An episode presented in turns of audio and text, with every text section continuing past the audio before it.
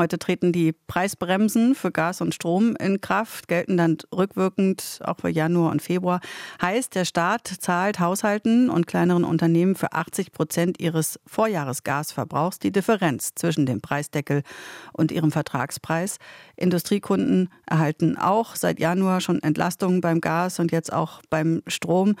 Und dazu gibt das Statistische Bundesamt heute seine erste Schätzung für die Inflationsrate im Februar bekannt. Was all das für die Wirtschaft bedeutet, darüber kann ich mit Clemens Fuß sprechen, dem Präsidenten des IFO-Instituts für Wirtschaftsforschung, das ja unter anderem den Geschäftsklimaindex anfertigt. Guten Morgen, Herr Fuß. Schönen guten Morgen, Frau Nass. Ist äh, die Strom- und Gaspreisbremse eine notwendige Entlastung oder bei den ja im Moment eigentlich wieder sinkenden Preisen gar nicht mehr so dringend nötig? Ja, sie ist sicher nicht mehr so dringend nötig, wenn Strom- und Gaspreise wirklich herunterkommen.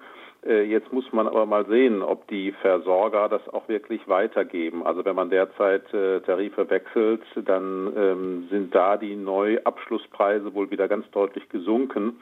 Äh, aber viele wechseln eben nicht. Und die Strom- und Gaspreisbremse ist ja so ein bisschen auch eine Einladung, vielleicht ein bisschen zu warten mit den mit der Weitergabe der sinkenden Energiepreise. Also das wird man sich hinterher alles anschauen müssen. Klar ist, sie ist nicht mehr so dringend notwendig, wie es im letzten Herbst erschien. Äh, und so ein bisschen aus dem Grund sagt der linken Fraktionschef äh, Dietmar Bartsch jetzt, die Preisbremsen, die müssen eigentlich weg, weil die Preise für die Verbraucher sonst nicht sinken, sagt er. Äh, der europäische Gaspreis im Moment so niedrig wie seit anderthalb Jahren nicht, aber die Verbraucher bekämen davon eben nichts mit, weil so argumentiert er, die Preisbremsen diese Preise oben halten. Hat er recht? Ja, er hat insofern könnte recht haben, weil eben äh, die, die, die Preisbremsen keine Senkungsanreize haben. Es könnte durchaus sein, dass einige Versorger dann die Preise länger hochlassen. Ob das wirklich passiert, muss man allerdings anschauen wenn man über die Daten verfügt. Und ich denke, es werden viele Versorger gleichzeitig auch wissen, dass die Öffentlichkeit natürlich äh, auf sie schaut und ähm, äh, dass es Kritik geben wird, wenn die Preissenkungen nicht weitergeben, weitergeben werden. Also es ist ein bisschen früh zu sagen, das klappt nicht, sondern man muss sich die Daten anschauen. Ähm, viele Versorger haben ja Preissenkungen angekündigt, aber die Frage ist, wie, wie, kommen, wie schnell kommen sie? Die Preisbremsen sind ja so konstruiert, dass sie sich quasi selber erledigen, wenn die Preise dann unter die Grenzen 40 Cent und 12 Cent sinken. Wie gesagt, man wird hinterher genau anschauen müssen, ähm, wie haben die Verbraucher, die Versorger ihre Preispolitik gemacht. Hinterher oder auch währenddessen? Also muss da das Bundeskartellamt nochmal gesondert drauf gucken? Ja, das Bundeskartellamt wird schauen, aber das dauert einfach seine Zeit. Also für so ganz, ganz schnell geht das nicht. Und äh, man muss ja auch gegenüber den Verbrauchern aufpassen. Wenn man jetzt ganz kurzfristig gesetzlich etwas ändert, dann äh, kann das ja auch einen gewissen Vertrauensschaden anrichten. Aber klar ist, hier stehen jetzt die Versorger im Fokus, äh, sinkende Preise dann auch wieder weiterzugeben. Die Inflationsrate war im Januar äh, ja trotzdem wieder leicht nach oben gegangen, auf 8,7 Prozent. Gefühlt ist es ja aber auch in den Supermärkten zum Beispiel wieder ein bisschen billiger geworden.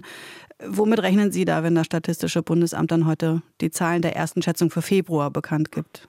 Ja, ich denke, wir werden äh, langsam weit, weiter sinkende Inflation haben, aber das Ganze wird ein zäher Prozess, weil wir eben doch sehen, in anderen Bereichen als Energiepreisen steigt die Inflation, äh, die sogenannte Kerninflation, also ohne Energie und Lebensmittel, äh, die steigt ja noch, lag bei 5,6 Prozent im Januar. Äh, die Inflation verbreitert sich, weil eben Löhne schneller steigen, weil andere Kosten immer noch zunehmen. Also so ganz schnell heruntergehen wird es nicht, aber die höchsten Zahlen haben wir wahrscheinlich und hoffentlich hinter uns. Werden sich die Preisbremsen da auch auswirken in den nächsten Monaten?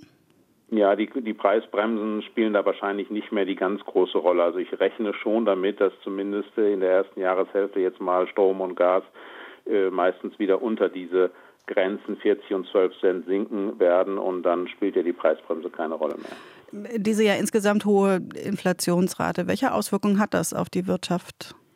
Ja, die, ähm, die entstehen natürlich insbesondere, weil importierte Dinge in Deutschland äh, teurer geworden sind. Das heißt, wir sind als Volkswirtschaft insgesamt etwas ärmer geworden. Wir müssen für Energie mehr, mehr bezahlen, für Rohstoffe mehr bezahlen, die wir importieren. Äh, und äh, das bedeutet, dass unser Wohlstandsniveau zurückgeht. Und äh, ob die Inflation sich jetzt verfestigt oder nicht, das wird darauf abhängen, wie wir darauf reagieren. Also wenn jetzt zum Beispiel Lohnsteigerungen einen vollen Inflationsausgleich verlangen, dann wird das natürlich in die Preise weitergegeben und dann wird die Inflation sich verfestigen. Ja, und um da äh, zumindest sachte Einfluss zu nehmen, hatte die Bundesregierung ja eigentlich die sogenannte konzertierte Aktion ins Leben gerufen. Da haben Sie schon früh gesagt, da könne man gar nicht so richtig viel von erwarten, also Arbeitgeber und Gewerkschaften mit der Politik da an einem Tisch, um eben gemeinsam an Lösungen zu arbeiten, wie man die Inflation im Zaum halten kann. Das war ja das Ziel. Jetzt hat die Bundesregierung die nächsten Treffen ausgesetzt. Wie bewerten Sie diesen Schritt? Ja, äh, das äh, war abzusehen, dass es nicht besonders erfolgreich ist. Ähm, die, nur weil man sich an einen Tisch setzt, äh, werden die Gewerkschaften nicht ihre Lohnforderungen reduzieren. Wir sehen ja derzeit, dass es Streiks gibt oder zumindest Warnstreiks und dass die Gewerkschaften ihre Forderungen durchsetzen und diese 3000 Euro Prämie, die ist im Grunde verpufft. Die hat daran nichts geändert. Und wie bewerten Sie die hohen Lohnforderungen?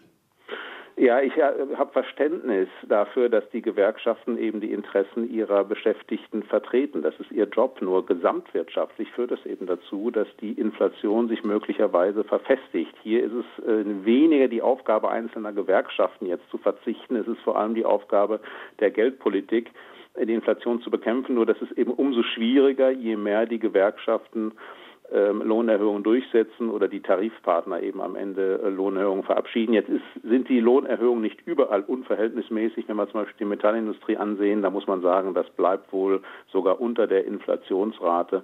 Äh, also äh, die deutschen Gewerkschaften waren eigentlich auch in der Vergangenheit immer relativ vernünftig, keine langen Streiks oder nur selten lange Streiks und letztlich doch vernünftige Lohnerhöhungen. Ich setze immer noch darauf, dass sich das am Ende auch wieder so herausstellt. Clemens Fuß sagt das. Der ist der Präsident des IFO-Instituts für Wirtschaftsforschung in München. Danke für das Gespräch heute Morgen, Herr Fuß. Ich danke Ihnen, Frau Nack.